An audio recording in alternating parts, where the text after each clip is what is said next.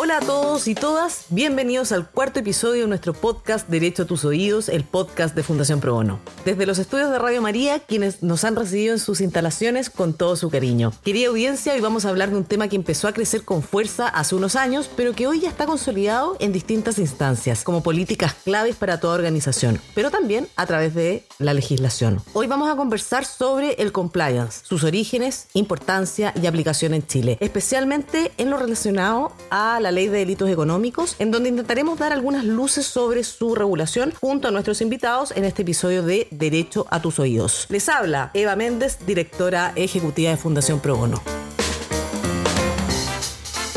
Partimos entonces presentando a Francisca Franzani, quien lidera el grupo de compliance de Albagli Saliasnik, es abogada de la Universidad Adolfo Ibáñez y cuenta con posgrados de compliance y derecho penal de las universidades de Castilla-La Mancha España, George Agos de Alemania, entre otros. Francisca, muchas gracias por venir. Muchas gracias Eva por la invitación. También contamos con la presencia de Rodrigo Campero, socio de CMS Quería Allende, que también lidera el equipo de compliance de este estudio jurídico, es abogado de la Universidad de Chile y cuenta con posgrados en la Universidad de Nueva York y Thomson Reuters. Rodrigo, muchas gracias por acompañarnos. Muchas gracias a ti Eva y un saludo a todos quienes nos escuchan hoy. Y nuestra tercera invitada viene de la casa de Fundación Pro nuestra directora Macarena Toro, gerente de, de cumplimiento de Falabella, es abogada de la Pontificia Universidad Católica y cuenta con un posgrado de la Universidad de Nottingham. Macarena, gracias por estar aquí con nosotros. Sabemos el esfuerzo en el medio de tu prenatal. Muchas gracias por la invitación, Eva, y encantada de estar aquí en el podcast de la Fundación. Bueno, partamos entonces con una pregunta para los tres, para entender un poquito el contexto y luego vamos revisando los detalles y las implicancias de la ley de delitos económicos. Si me pueden decir en corto, ¿qué es el compliance y por qué es importante. Fran, partimos contigo. Em, a ver, que igual es difícil la pregunta porque es muy amplia, pero para mí el compliance es mucho más que la ley de delito económico. Eh, compliance es una cultura corporativa ética de hacer las cosas bien. ¿Y por qué es importante? Bueno, porque obviamente esto genera un cambio cultural en todo sentido y así también esto está muy relacionado también con, con todos los temas del de, medio ambiente, de gobernanza, sociales. Al final te das cuenta que, que respecto del compliance parte quizás como en Chile con un scope acotado. Hoy día tiene 260 delitos, la ley de delito económico o más, pero todos estos delitos tienen directa relación con temas que también son al final como el centro de las empresas y, la, y el fondo del trabajo el día a día, que si es que no los protegemos, si es que no hacemos las cosas bien, al final mm, lograr el fin no es como de la buena forma que tiene que ser. Entiendo. Macarena, ¿tú? Eh, muy de acuerdo con Francisca. Em, yo creo que el compliance al final es un término más técnico de cómo podemos hacer las cosas bien en una organización. Por tanto, el compliance te invita a mirarte y no, no hacer caso omiso, no cerrar los ojos y decir, en realidad tengo riesgo, las cosas pueden pasar y cómo evito o cómo pongo controles para evitar que estas cosas pasen con mi fin último en el fondo de querer hacer las cosas como corresponde y no solamente en el fondo dentro de, eh, dentro de las líneas, sino también evitar estar cerca de los grises y hacer las cosas de la mejor manera posible, de una forma en que todas las personas en la organización estén orgullosas de cómo se están haciendo mm. las cosas. Rodrigo, ¿tú? Bueno, eh, creo que como lo plantearon Macarena y Francisca, es algo que yo suscribo plenamente. Mm.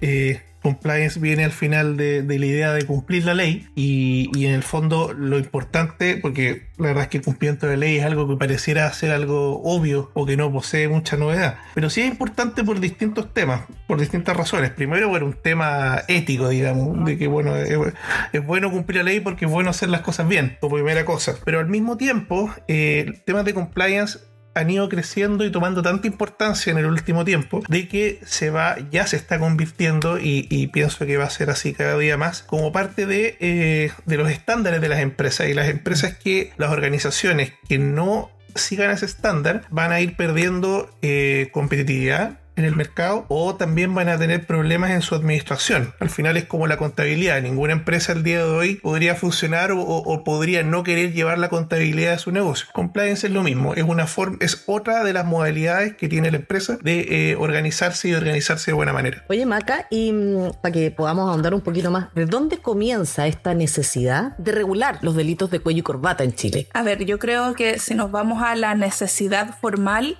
eh, bueno, era uno de los requisitos de la OCDE, ya para Chile.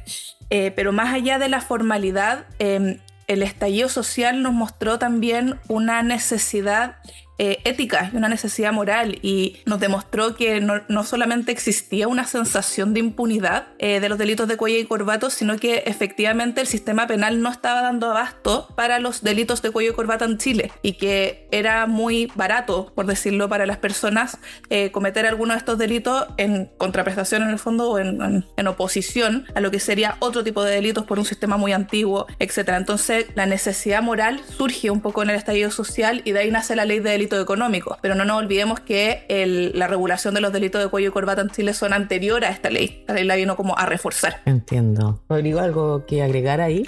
Sí, e, efectivamente, como, como decía Macarena, la regulación de los delitos de cuello blanco es algo que existe, no sé si es de siempre la palabra, pero, pero, pero, pero el Código Penal se encuentra en, vigencia en legislación hace, hace mucho tiempo. Pero efectivamente me parece que el, esta regulación y en especial la ley de delitos económicos viene a, atacar un punto que es la percepción muchas veces justificada de que existe una justicia para uno y una justicia para otro. Habitualmente aparece en redes sociales, ¿no es cierto? El caso de un señor que, murió en la cárcel, ¿se acuerdan del incendio en la cárcel de San Miguel? Eh, que estaba preso por piratear unos CD, mm. mientras habían otros caballeros que habiendo cometido delitos quizás de trascendencia social más fuerte, eh, no recibían penas acordes. Entonces, eh, más allá de, razones más históricas, diría que, viene justamente a eso, o sea, a hacerse cargo de una percepción, pero también de la necesidad de hacerse cargo de los efectos sociales que pueden provocar los delitos de cuello y corbata, que, pueden ser muy grandes si uno lo mira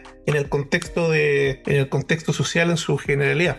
Eh, yo en verdad solamente agregar algunos como puntos de vista porque estoy súper de acuerdo con lo que dijeron Rodrigo y la Maca, pero yo creo que primero hay que distinguir. Hay una necesidad legal el año 2009 cuando Chile quiere ser parte de la OCDE y obligatoriamente tiene que tener esta ley. Pero después no nos olvidemos que el año 2019 se incorporan una serie de delitos también eh, contra la corrupción que en el fondo se gatillan también por ciertos casos. Entonces, por ejemplo, la corrupción entre privado, la administración desleal, y eso nace a partir de que habían casos ya en las empresas que estaban haciendo mucho ruido de que las cosas no se hacían bien. Y luego también creo que hay una necesidad moral que se vincula mucho con lo que decía la Maca, y en ese sentido creo que muchas veces eh, actuar con la pistola arriba de la mesa y que la tal la frase, pero así es, mm. es la única forma de, poder hacer eh, realmente el cambio de switch al interior de las organizaciones para poder hacer las cosas bien y de acuerdo a la ley.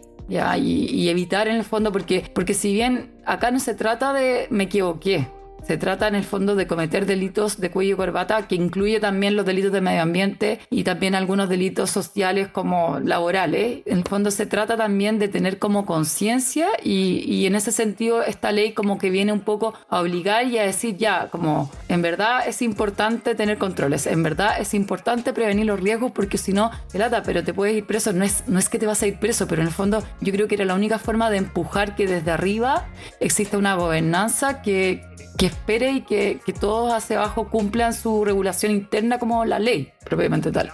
Claro. Ahora, esta ley de delitos económicos tiene, em, claro, recoge todo esto, ¿cierto? Pero también hay una discusión que es bien interesante en torno a la misma, entre abogados y abogadas, ¿verdad?, que dice relación con la aplicación a organismos como las organizaciones sin fines de lucro.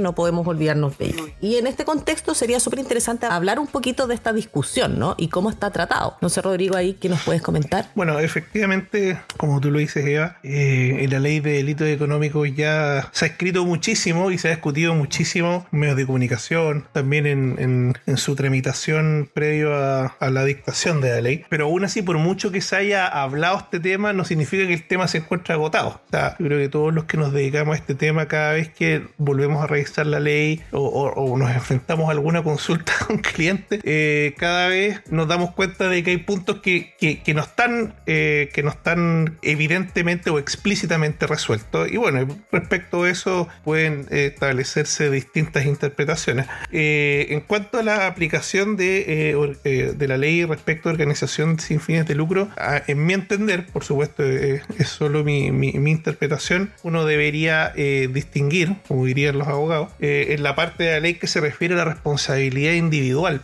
versus la parte de la ley de delitos económicos que modifica la ley 20.393 de responsabilidad penal de las personas jurídicas. Respecto de lo segundo, en mi lectura del texto literal, considero que no existe una diferencia eh, y por lo tanto aplica tanto a organizaciones sin fines de lucro como a aquellas organizaciones con fines de lucro. Y de hecho, entiendo que eso, eso se funda en, en, en la parte en que la ley señala que los modelos de prevención tendrán que ser acordes al giro, objeto, eh, actividad, etcétera, etcétera, lo cual significa en definitiva de que la adaptación o el, el contenido del, del, modelo más bien dicho tendrá que ajustarse según el tipo de actividad y si es que es una actividad sin fines de lucro, bueno, tendrá que ajustarse a, lo, a los riesgos específicos que esa organización enfrenta.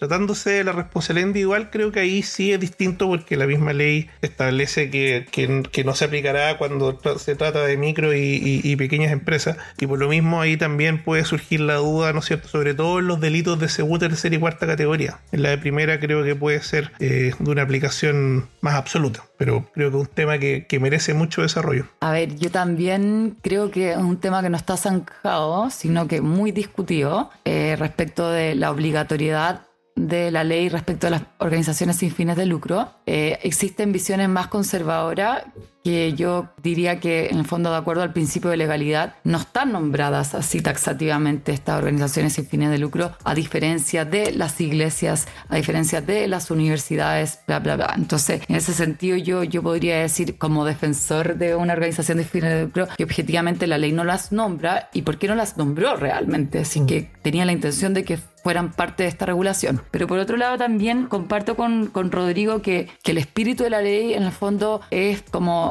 aplicarlo a todas las organizaciones independientes de que tengan lucro o no tengan lucro. Y en ese sentido tampoco hay que olvidarse que la naturaleza jurídica de estas organizaciones es la misma naturaleza jurídica que de las personas jurídicas que sí tienen lucro en el fondo. Entonces, en ese sentido yo creo que sí sería aplicable y igual, independiente de que sea aplicable o no, yo creo que de todas maneras ambas deben cumplir con los requisitos de la ley, con los estándares mínimos, porque si no, de todas maneras igual se van a cometer delitos por las personas privadas que van a ser sancionados y reputacionalmente también les va, les va a afectar, como así ha ocurrido también con los últimos casos que ha salido en las noticias de algunas fundaciones, organizaciones sin fines de lucro, que no tenemos la certeza de que la organización va a ser formalizada como persona jurídica, pero evidentemente hemos visto en las noticias cómo sí ha sido cuestionada y al final eh, eso es mucho más importante de prevenir, yo creo. Claro. ¿Y tú, Maca? Eh, sí, yo estoy eh, de acuerdo. Creo que hay para discutirlo.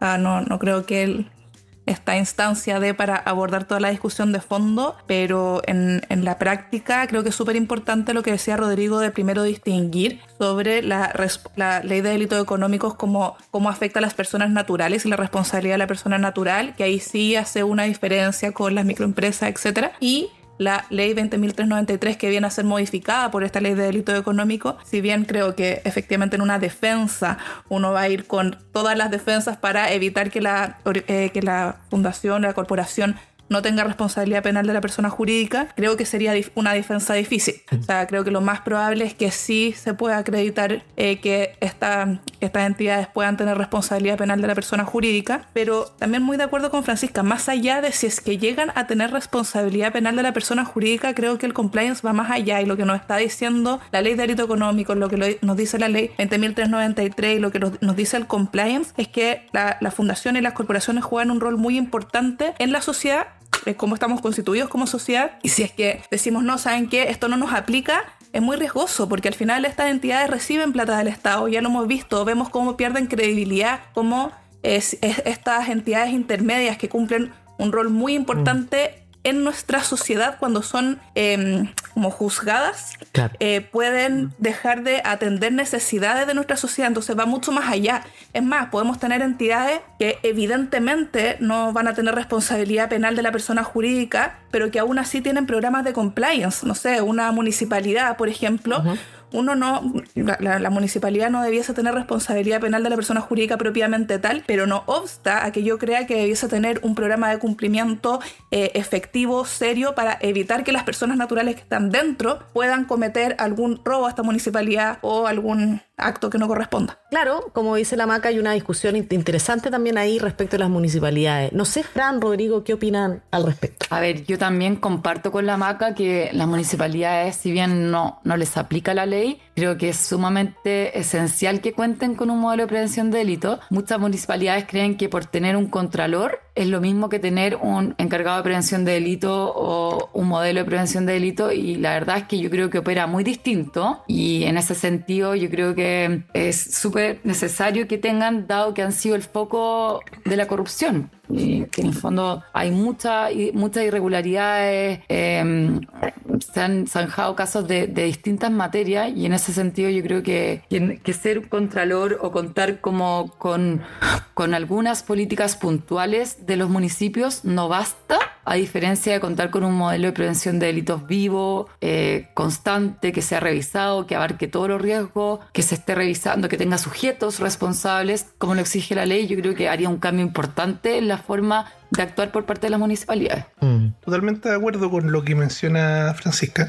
Eh, y creo que también hay otro punto que, que es relevante, porque saliéndose un poco de, de, de, lo que es el cumplimiento estricto de la ley, estamos de acuerdo, en la ley 2023, tanto en su formulación actual como la que va a comenzar a regir en septiembre de este año, no menciona a las municipalidades, sino que menciona del aparato público únicamente las empresas. Mm. Bueno, y a las universidades del Estado también. Pero, pero claro, efectivamente una, una municipalidad o algún servicio público podría decir, mira, la verdad es que yo no, no, no, soy sujeto obligado a la ley y por lo tanto no es necesario que cuente con un modelo de prevención de delito, lo cual presentado de esa forma es verdad. Mm.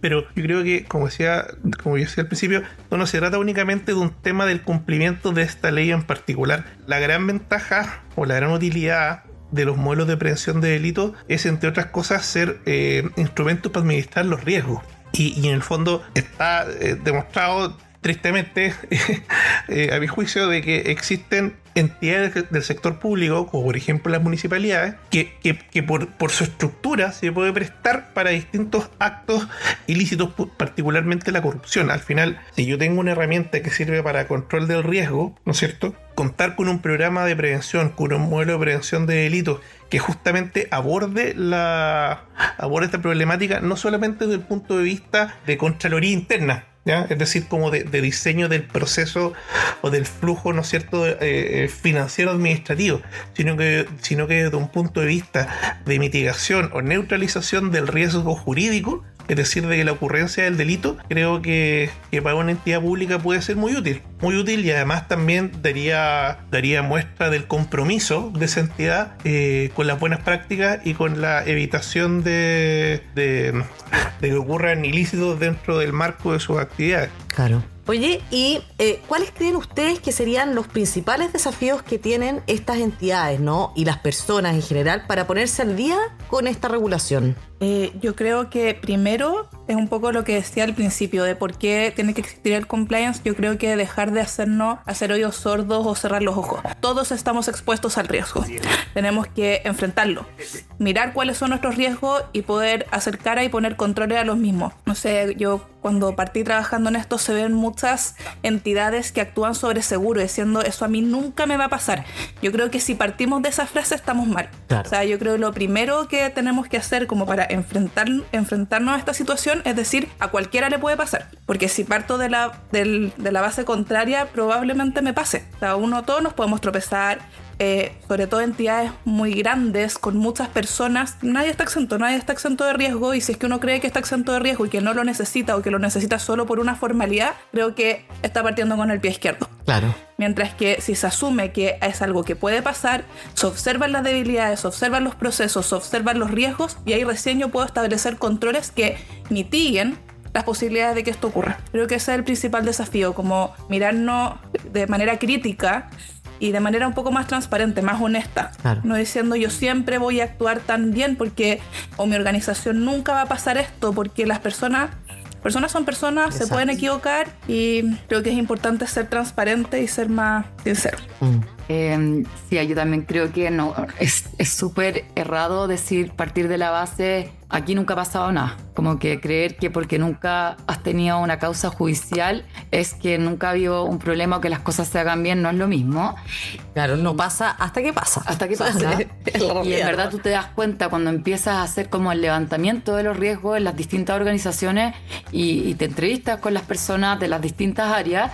Muchas veces hay conductas que se hacen absolutamente sin intención, pero que eventualmente sí podrían constituir uno de los 160 delitos. O sea, desde el personal bota la basura todos los días donde quiere, Claro. versus no, porque acá se instruye que la basura se tiene que botar en tal parte, pa, pa, pa. Entonces, en ese sentido, yo creo que hay un desafío, por un lado, importante para las empresas de aprovechar esta oportunidad de que esta ley vino como un poco a meter un presión, pero una oportunidad de revisar cómo se están haciendo las cosas, de mapear mis actividades de riesgo y también transmitirle a cada uno de los miembros de las empresas como hacer las cosas bien y hacerlas de acuerdo a las políticas y la cultura de la empresa. Y por otro lado, un desafío importante, y ahí le voy a tirar la pelota a la maca que ya habló, pero no importa, para las gerencias legales. Porque yo creo que las gerencias legales de las empresas siempre han lidiado como con los, con los directorios de que les den más presupuesto para poder hacer cosas y todo. Y hoy día hay una tremenda oportunidad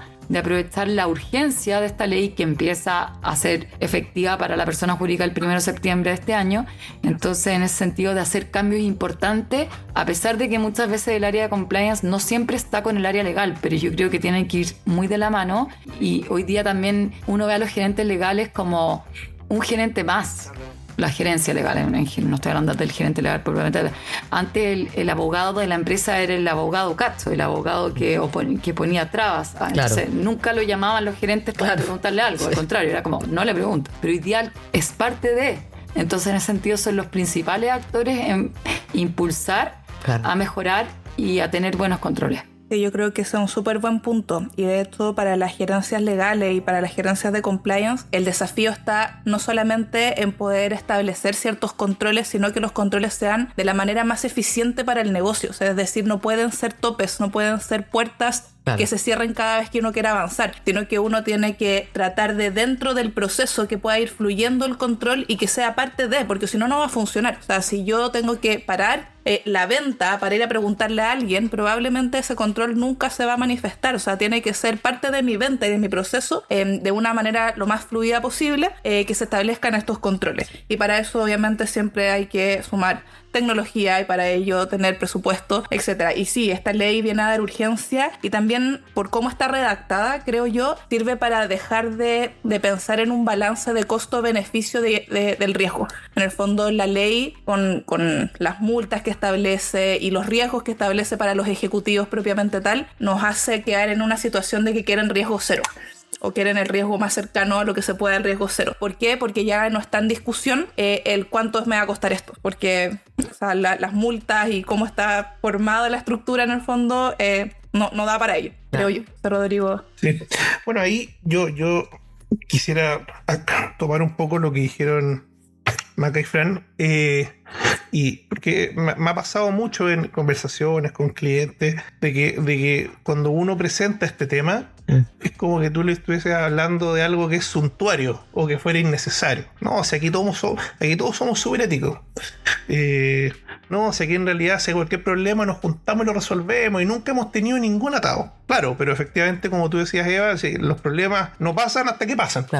Por lo tanto, eh, creo que, que- desafío, bueno, más allá del desafío evidente de tener un modelo de prevención o actualizarlo, las empresas que ya lo tengan, creo que el desafío, a mi juicio, va por eh, institucionalizar y con ello concientizar a la organización el tema del compliance, ¿no es cierto? Entenderlo como algo que sí, es obligatorio porque él lo dice, efectivamente, pero que se convierta en parte de la, de la cultura de la empresa. O sea, Exacto. del mismo modo que tú como empresa tienes que, volviendo al ejemplo de la contabilidad que yo mencionaba al principio, del mismo modo que tú para llevar una contabilidad tienes que seguir ciertas reglas, porque esas son las reglas que son. Lo mismo con el tema compliance, es decir, ir generando una institu- institucionalidad, es decir, el modelo de prevención con todas sus bajadas, sus capacitaciones, sus políticas, pero eso traducido a la vez en la conciencia de que esto es importante. ¿Y por qué es importante? Porque es importante porque es bueno, Claro. pero además porque es obligatorio, Sí. que, que no es fácil combinar las dos cosas, porque habitualmente la gente cumple cuando es obligatorio, no necesariamente porque sea bueno. Claro. Entonces, entonces creo que por ahí está el desafío. Mirarlo de esa doble óptica que son, que, que son equivalentes entre sí. De que es importante porque es bueno y porque es obligatorio. Y es la forma también de ir creando la cultura, ¿no? Exactamente. Es, es lo que se va requiriendo. Exactamente. Oye, ¿y de qué forma creen ustedes que los abogados nos podemos preparar, ¿no? Eh, para ir ajustándonos a esta normativa, desde, desde la mirada del abogado, desde la mirada también de los clientes, ¿no?